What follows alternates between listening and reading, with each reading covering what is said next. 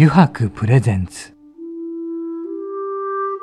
中原茂の「ただ風の中で」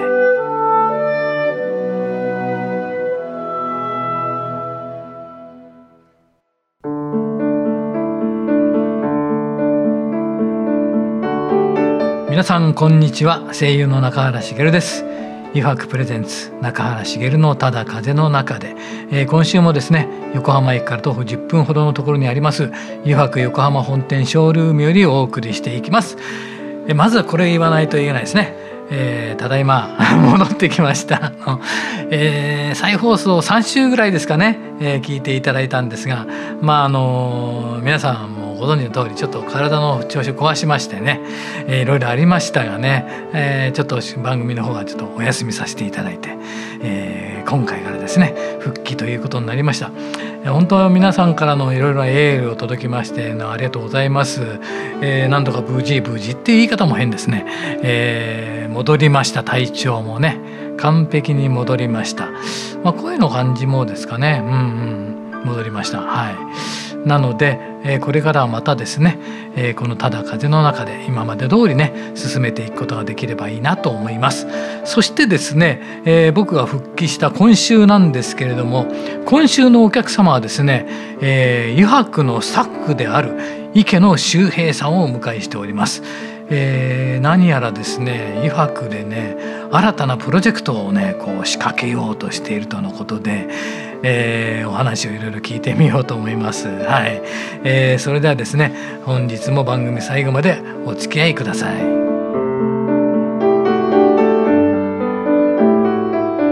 油白プレゼンツ中原茂のただ風の中でこの番組は FM ジャガリッスンラジオ、ポッドキャストでお楽しみいただけます。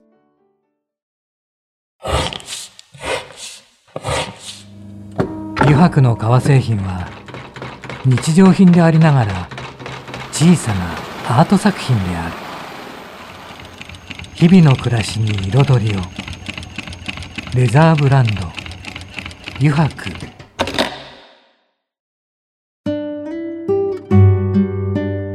油白プレゼンツ。中原茂の「ただ風の中で」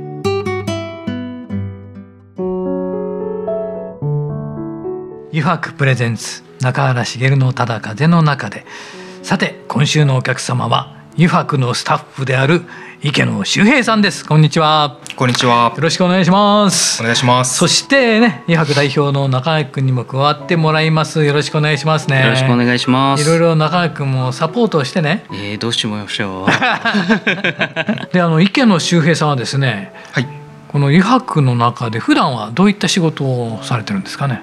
えー、私は今商品企画として、うん、えー、余白で働いてますので、うん、まあ、あの社長も商品企画をするんですけれども、うん、まあ、それを軸にして、まあ、その周りでちょっとこういろんな商品を、えー、企画したりだとか、まあ、その商品のデザインをしたりだとか、えー、そういったことをしておりますね。それがまあ基本ではあるそうですね、えー、今新しい試みをね始めたということなんでそれがどんなことなのかっていうのは、はい、から聞いていきたいんですけど。はい、はい、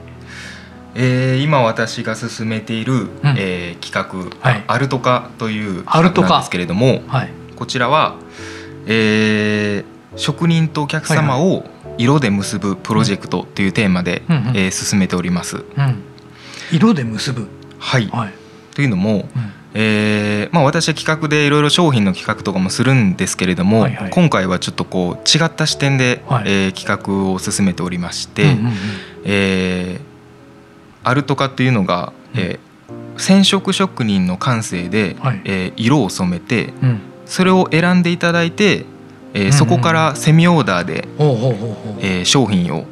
作っていくというような、うん、えー、新しいプラットフォームですね、はあはあ、そういうものを提案している企画になります。そうか。じゃあ皆さんがそれぞれに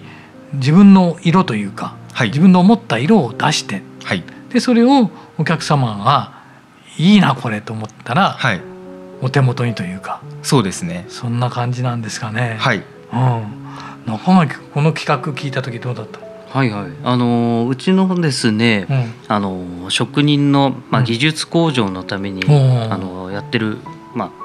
研究の時間っていうものがあるんですけど、研究の時間？まあ、はい、まあそこでまあ自分があのまあ、指導したりとかもするんですけど、うん、その際に、まあ、個人個人が思い描く色っていうところを、うん、まあ、革に表現するっていうようなあのことをやった時にですね、うん、まあ、すごく面白い色が出たりとかしたんですね。ただそれってすごく複雑なので、まあ、普通に商品化ってすることができないっていう中で、まあ、それをうちの池野君が見た時に、これなんとかしたいなっていうところから発端になってるんですけど。なるほどね、でもそれって就業時間外？あそれは就業時間の中で。中ではい。まあ就業後にあの、うん、まあ、残業という形で、うん、まあ、ちょっと半分強制なんですけど。まあ技術向上のためにそういう時間もちゃんとお給料もしっかり出すので、ね、あのみんなであのレベル上げていきましょうという時間を作ってるんですそう。今見せてもらった中でも、ね、それぞれで色合いが全然違うね。いやもう表現って本当に様々だなと、ねえー、ね。でもこんな色も出せてしまうっていうね。うん、でそれをだから中垣君にね池野さんは提案した時にやっぱりこれは何とかしたいと思って言ったんですよね。そうです、ね、せっかくみんながこうい。ろんなの出し合ってる色を何とかしたいと、はい、お客さんにも見てもらいたいと。そうですね。うん、で一方でその普段からそのオーダーできませんかというような、まあ、問い合わせとかもあってなるほどね、うんうん、そういう問い合わせを受けてるんですけれども、まあそのまあ、基盤がないというかそういう状況の中である程度色をこちらで指定して、うん、えーまあ、型を決めてっていうセミオーダーであれば、えー、対応できるかなっていうような、うん、まあ、その見込みがついたので、まあ、それをもとに、えー、余白として、うん、えー、展開できる価値っていうのを考えた時に、やっぱり職人の個性っていうのを前面に打ち出して、まあ、知ってもらうことで、まあ、こうお客様とえー、職人とがこう、一緒になってものづくりできるような、まあ、新しいお店の形っていうのが、まあ、できるのかなと思って、まあ、これはいけると思って、社長の方に話したら提案しましたね。じゃあ行ってみようかと。えー、いいじゃないか。いいじゃないか。面白い。面白い。えー、やろうっていう感じですね。で、そしてここで一つね、その後なんだけど、はい、ここでその方法として、まあやろうっていうのはね、今ので分かったんですけど、はい、クラウドファンディングを仕掛けようと。はい。これは何かあったんですかね？そうですね。これはまあ。えーまあ、発端は社長から提案いただいたっていうのがあるんですけれども、うん、まああのアルトカっていうこう新しいお店の形っていうのを提案していく中で、やっぱりちょっとインパクトのある打ち出し方をしたいっていうのと、えー、今そのクラウドファンディングを見てても、まあ、機能的にすごい、えーまあ、画期的なものが多いっていう中で、まあ、余白としてやっぱりやるのであれば、まあ、こう色と色の展開が画期的なものっていうところで、うん、まあクラウドファンディング一度やってみたいなっていうのはちょっと前からあったんですね。でそれで、えーまあ、アルト化はいいじゃないかということで、うん、えー、今回ちょっとこう新しい、えー、試みということで、うん、えー、挑戦することにしました。なるほど。これ聞いた時はどううん。あのー、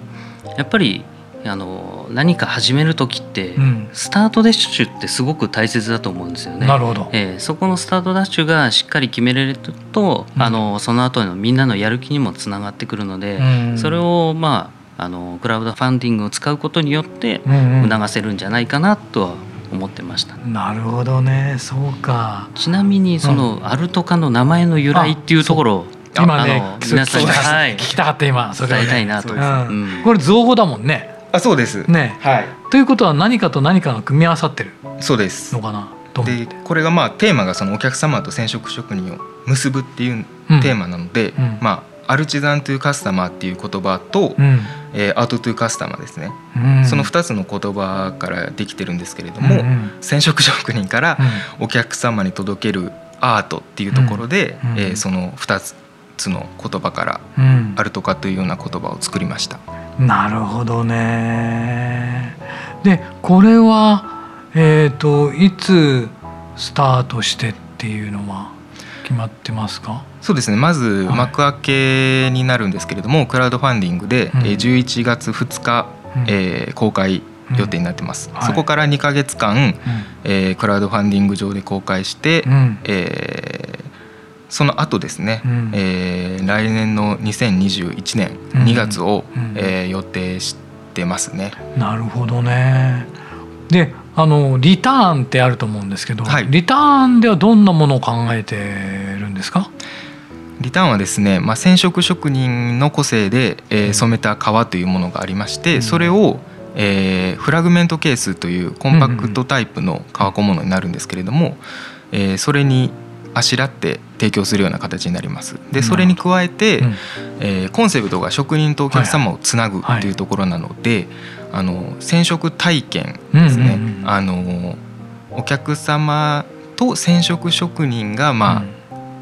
えー、接する点、うん、接点ですね、うん、を生み出すために、まあ、工房見学だとか、うん、えー、そこに来ていただいたら染色体験ができたりだとかあとメンテナンスの講習をしたりだとか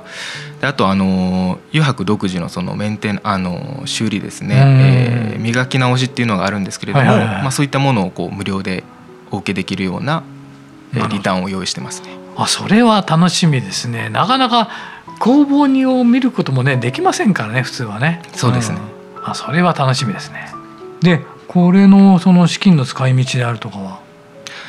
そうですね。こちらで集まった資金っていうのを元に、うん、えー、アルトカの、えー、公式のページっていうのを作っていこうと思ってます。で、アルトカの最初の打ち出し方が、うん、えー、オンライン上での、えー、セミオーダーシステムというような形になるんですけれども、うんえー、今の余白のオンラインショップにつながっておりまして、そこから、えー、セミオーダー専門のページというところに飛べるような、なるほど、はい、形になっております。いやこれねどう進んでいくのかってね、うん、本当にはた新しい試みなので、うん、本当うまくいくのかどうかわからないんですけど、うん、でもやっぱりあのスタートしないと、うん、えー、どうなるかわからないですけどもやっぱり一歩進むにはあのまあ、10歩進むには一歩ずつやっぱり進んでいかないといけないんで、まず本当に初めの一歩として、えー、いいスタートが切れればなと考えてますね。そうか。でもそうやってね各皆さんの職人さんの一人ずつの色合いが違って考え方も違ってるんだけどそのなんかねまた皆さんの思いなんかもねこの後なんかいろいろ職人の方からもね、ええ、聞いていきたいと思うよね。ぜひぜひそこを話してもらいたいですよね。そうだね。うん、一応まあこのアルトカの、うん、えー、まあ目標というか、うん、あの単純にお客様に、うん、えー、その新しい色を届けるっていうのもそうなんですけど、もうその職人各自が、うん、えー、やっぱり自分の考えで自分でやっぱりいろいろ考えて、うん、本当にあのお客様とのコミュニケーションを取ったりとかいうすごくあの自分自身を高めていく場所にしてもらいたいなっていうのが本当のあの自分の中の狙いではあるんですけど、はい、そこもまたいろいろとお話ししたいなと思ってます、うん、そうだね。中井君それ言うもんね。よくね。いろいろインタビュー受けても何でも。やっぱりこちらこちらから教えることもあるけどもあとはちょっと考えて各個人に考えてもらって進めていってもらいたいね、はい。いろんな作業の中でも全部、うん、あのやっぱり自分がこの会社を立ち上げてっていうのも全部あの誰から教わったんではなく、うん、全部自分で考えてやっていたっていうことが、ねうん、あの今につながるので、やっぱりそれをみんなに教えたいっていうところもあるのです。教えたいんですけど教えてはいけないっていう自分で考えなきゃいけないので、うん、そこのジレンマあるんですけど。でもそうやってクリエイトしてってほしいっていうのは、ね、そうですね、うん、でまた何か新しいものがね生まれてくるかもしれないしね、うん、そこから。やっぱそういうところから本当に新しいものって生まれてくるので、うん、だから今回あの池野君がこういうことを言ってくれたことも、うんうん、あのまあ、自分の中でもこの,、あの面白い色っていうかあの新しい色、うん、あの発信したいんだけどもやっぱり、なかなかやっぱりビジネスのことも考えなければいけないので、そこを考えると難しいなっていうところをうまく、あのクリアする答えを持ってきてくれたなと思ってるんですよ。なるほどね、うん、あの他の職人の皆さんに話した時どんな反応がありました？そうですね。えーまあ面白そうじゃないぐらいの感じ なんですけれども。まあただ多分あの最初の企画の段階では、まあ、はっきりとそのどういうことになっていくのかっていうイメージがしづらかったんだと思いますね。で今回そのクラウドファンディングをやっていく中で、まあ、徐々にこう実際どういうことをやっていくのかっていうのを明確になってきたらやっぱりこう皆さん楽しんで、はい、取り組んでいただいてますね。なるほど。そうか。じゃあそれは良かったですね。で、えー、今後ですね、まあ、最初はオンラインでセミオーダーできるんですけれども、うん、本当に未来の話でいくと、うん、なんかすごいこう職人とお客様がすごい直に話せて、うん、なんかリアル店舗として、なんかこう雑談のように喋りながら「ね、あこいいねこれいいね」とか言ってものづくりできるような場所みたいなところを作りたいなと思ってます。いいね。中居君が最初にやってたところのことだね、最終的にそこに戻るのかなっていう感じですよね。なるほど。あそうなったらいいね、はい、とってもね。うん。そしたらお客様喜ぶよね。うん。わかりました。これから先ねどのようになっていくかはねまたなんか見守っていきたいなと思うんですけれどもちょっとね今回時間が来てしまいました。えー、っと池野周平さんありがとうございました。ありがとうございました。このこれからのあるとかに期待しております。はい。えー、ではですねこの後ですね実際にね、えー、このプロジェクトを手掛けていく染色職人の皆さんからもお話を伺いたいと思います。池野さんありがとうございました。ありがとうございました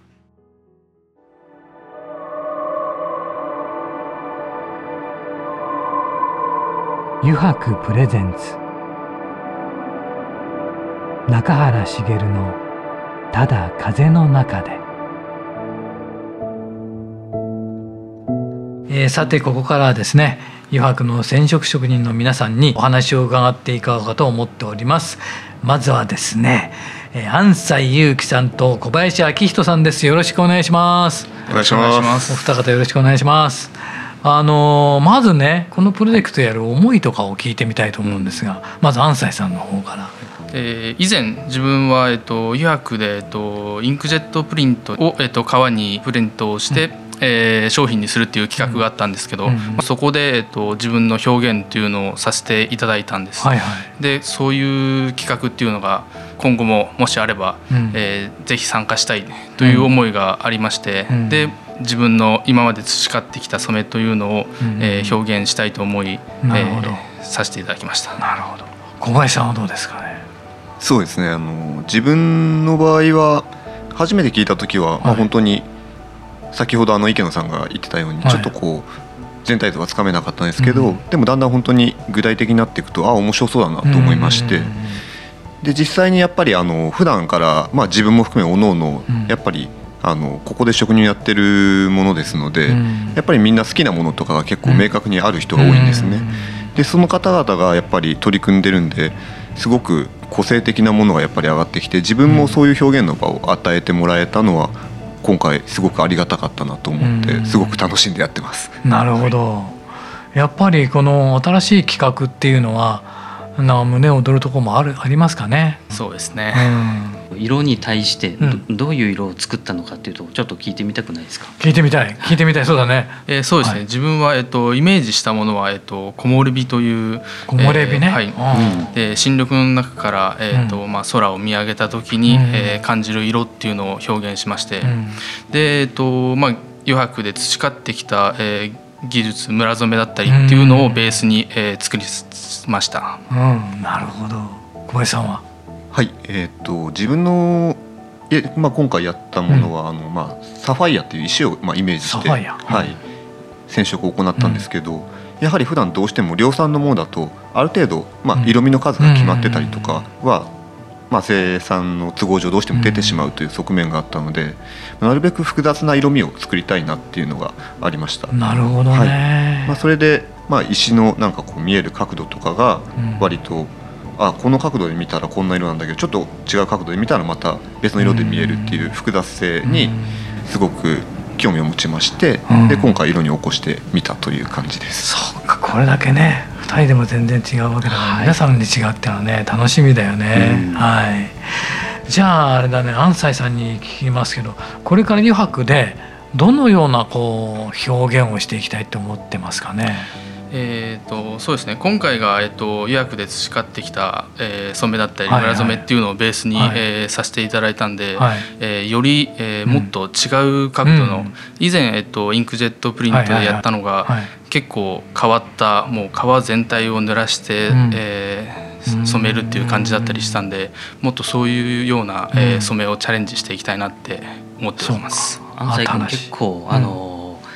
独自の研究をして面白いこといっぱいやってるんですよ。そうなんだ。はい、独自の研究、形になると面白いですね。そういうのいろいろ。で今までにないものがね、はい、本当にね、えこんなものがあって、はい、そういうのを期待したいですね。あありがとうございます。小林さんは？はいあの医学の商品非常に綺麗だし美しいなって、はい、多分広いあの広くあの多くの方が思ってくださってると思うんですけど、はいはい、なんかちょっと逆のアプローチをしてみたいなと思ってまして。ほうほうなんかこう美しさの定義って人それぞれいろいろあると思うんですけれど、うん、なんかそれの少しあのマニアックなところというか一部の人にすごく受け入れられるようなちょっとこうあの変わった表現のこういう美しさもあるよねっていうアプローチをしてみたいなと思っております。なるほど、若干アンダーグラウンド気味の感じなのかなって。あでもそれもねいろいろね面白そうだね、え。ー、やっぱり人の感性はそれぞれ違うからね、はい、それがね色というものに出てくるとねまた素晴らしいよね。ありがとうございます。えー、まあ今回はですねちょっと職人である安西祐樹さんと小林明人さんに来ていただきました。ありがとうございます。アルトカ頑張ってくださいね。ありがとうございますさてですね先ほどのお二人に代わりましてまたお二人登場していただきます、えー、神林幸喜さんと尾崎典子さんです。よろしくお願いいたします。よろしくお願いします。お待たせしました。待ってる間にね緊張されてるみたいですが大丈夫ですよ。中井君もこうやっていますしね、はい、はい、まずねやはりそのアルトカのことについてね聞いてみましょうかね。はい。まず神林さんからなんですけど、はい、このアルトカの話を聞いてねどう思われました。あえっ、ー、とそうですね。自分は、えっと、ユアックのファンとして入ってきてるんです。そうなんですね。ユアックのファンとして。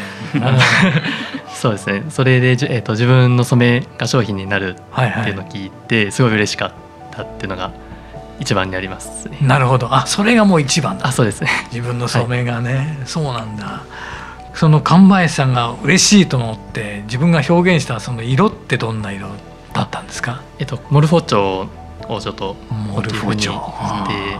したんですけど、はい、と、一応自然の綺麗さっていうものと、うんうん、あとモルフォチョってまだなんであんな綺麗なのかって実は解明されてなくて、うん、そうなんですね。それでちょっとその自然の不思議さというかそういうものもちょっと,、えー、と感じていただければすごい嬉しいなとなるほどね。確かに自然の色ってね、うん、なんで出てるのか分かんないのだらけだもんね。いやもう本当自然の色はもう一番もう分かんないよね。美しいと思いますよね。うん、ね、はい。ありがとうございます野崎さんなんですけど、はい、あるとか最初聞いた時どうでした、はい、そうですね、えーと、お客様とより近く、はいはい、えー、綿密にこうお話ししながら商品を作れるっていうお話を最初聞かせていただいた時に、えっと、もともと大学時代に油絵を描いていた経験がありまして、はい、でその時に結構人に寄り添うにはこうどうしたらいいのかっていうのをいつもテーマに持ちながら、えっと、絵を描かせていただいたんですけれども、はいはい、えっと、そこと通ずるような形で、えっと、そのより人と対話しながら何かものづくりができるきっかけをこちらでいただけるっていうことを、えー、といただけたので、えー、ちょっと楽しみにこれからやっていきたいなと思いました。ね、そして最初にその今回のアルトカで尾崎さんが手掛けた色というのはどんな感じなんでしょうね。そうですタイトルあの重なるっていうタイトルを付けさせていただいたんですけれども、はいはい、そちらもやっぱりあの人と人っていうところから、うん、えっと連想させていただきまして。うんでそれを色で表現したような形になっております。なんか偶然性で生まれた色の重なりをちょっと掘り起こして、うん、なんかこう人が寄り添うような形とか、まあ、植物の、えー、ちょっと寄り添うような形とかをちょっとイメージしながら、うん、えー、と掘り起こすようなことを今回させていただきました。なるほど、ね、哲学的な哲学的なね、でもその個人のね感性によってだいぶ変わってくるのは面白いよね。いやもうそれが特に尾崎さんの作品には出てるかなと思いますね。なるほどね。じゃあちょっと最後にまあ神林さんこれから表現していきたい色というか何かありますかね？そうですね。漠然とでもいいんですけど。えっと夕焼けを見た時の気持ちみたいな染色をしたくて、なるほど。夕焼けを見た時の気持ち、はい、夕焼けですごい綺麗で、はい、全世界の人が綺麗って、はい。はい、もう何も知識もななく思えるものだと思うんですけど、自分の染めもそのように本当に見ただけで綺麗って思えるような、純粋な染色がしたいと思います。なるほど、それ期待してますね。尾崎さんどうですか？ちょっと色とは方向性が違うかもしれないんですけれども、うんはい、やっぱものづくりをするっていうことになると結構その作らせてもらっているっていう意識で私はやってるので、えっと、そのなんだろう媒体というか、まあ、こちらだったらあの牛の皮にやらせてもらっている。はい。はいでこの染色のこのアルコール染料を持って染めさせていただいているんです、うん、もう私よりかはその、もの、うんうん、ものが一番主役になっているとは思うので、うん、えーと、その牛の生前にあった傷をちょっと生かしながら、うん、その染色を重ね合わせてものづくりをしていくっていうことをちょっとやってみたいな。なるほど。それもね面白そうですね、えー、はい。あるとかも楽しみですけど皆さんのそれぞれのねこれからっていうのも楽しみですね。はい、はい、えー、今回神林幸喜さんと尾崎典子さんに来ていただきました。ありがとうございました。これから期待してます。ありがとうございます。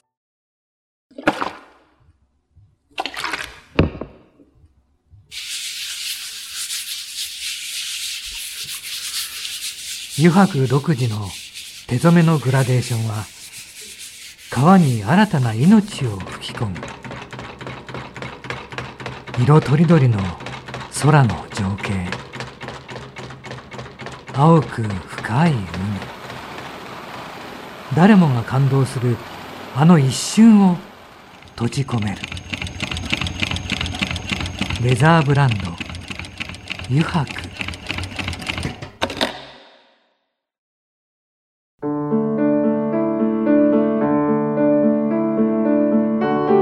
中原茂がお送りしてきました。誘惑プレゼンツ中原茂のただ風の中でそろそろエンディングのお時間です。さてねえー、久しぶりに復帰した第1弾となりましたがいかがでしたでしょうか、まあ、今回はねその新しい試みのアルト化についてね、えー、そこに関わってるね職人の皆さんに来ていただいてねお話を伺いましたがね、まあ、楽しみですね。またねこういうふうに新しいことが始まるというのはねどんな風な展開をしていくのかとねその後まあ、職人さんごとの色合いですよね。それがまたね違うっていうのが面白いですよね。はいこれもぜひ皆さんね期待していただければと思います、えー、この番組でですねリスナーの皆さんからメッセージをたくさんお待ちしております。E メールアドレスはすべて小文字で jaga.jaga.fm jaga.jaga.fm へお送りください、えー、なお件名にはですね中原茂のただ風の中でと入力してください、えー、入力し忘れますと迷子になってしまう可能性がありますので。はい。それではですね、えー、また来週この時間にお会いしましょう。油白プレゼンツ中原茂のただ風の中で。お相手は声優の中原茂でした。